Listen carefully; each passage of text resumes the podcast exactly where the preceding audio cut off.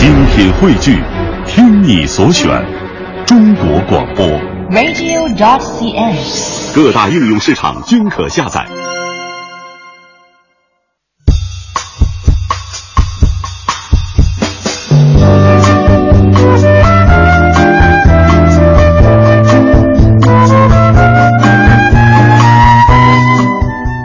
接下来我们再来看一看韩国的一部纪录片。新年伊始，韩国公营放送的 KBS 电视台播出了一套超大型的纪录片，叫做《Super China》超级中国。以往呢，韩国的大型纪录片一般最多只有三到四集，而超级中国则是一共有七集。近年来，韩国制作过不少有关中国的纪录片，但是观众的反应如此强烈，还是前所未有。超级中国起播以后，七集平均收视率高达百分之八点七，获得了韩国纪录片史上罕见的成果。KBS 是韩国最大的公营电视台，甚至电视台的台长也是由政府指定的。这样一来呢，那些有关国家政策和国民意识的重要节目都会由 KBS 来制作，那么超级中国也不例外。超级中国跟其他体现中国情节的纪录片的最大不同之处在于看中国的视角。韩国在纪录片中对中国的描述主要侧重于中国传统文化，比如由 KBS 制作并在各种国际电视节上获得纪录片大奖的《面条之路》《茶马古道》等等都是这样。报道说，对中国政治、社会和经济发展的描述，以往的纪录片可以说依然没有摆脱西方媒体的套路，强调中国特有的政治体制以及作为大国对周边国家的危机论等等。而超级中国则以一种全新的视角审视了一个生机勃勃的中国，让人感觉耳目一新。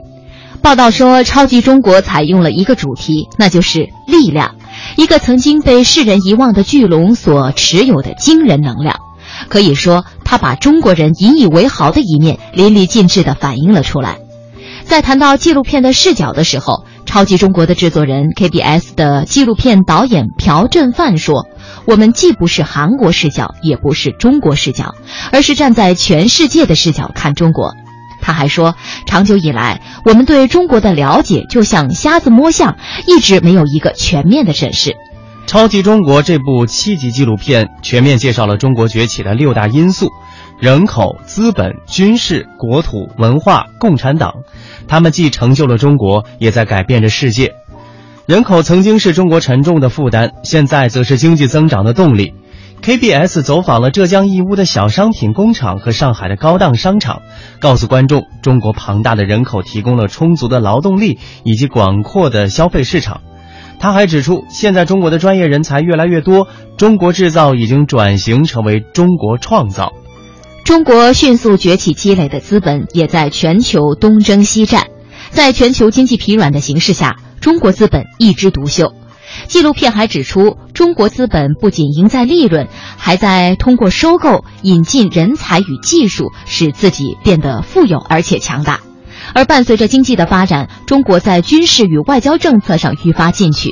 中国军费世界第二，增速迅速，增长迅速，在洲际导弹、新一代战机、网络部队甚至宇宙战争等高尖方向积极发展。伴随着军力的增长，中国对周边有领土争端的国家的态度愈发强硬，而且还在积极布局海外。纪录片最后指出，中国崛起是个不容否认的事实，韩国应该认清趋势，利用自己的优势和中国一起发展。另外呢，超级中国也反映了近年来留学、工作、移民中国的很多韩国人的视角。这些人长期生活在中国，拥有众多中国朋友，被韩国人称为“中国通”。他们的命运也和中国的命运息息相关。他们不希望人们对中国心怀偏见，纠正人们对中国的片面认识。超级中国导演朴正范可以说就是他们当中的一位。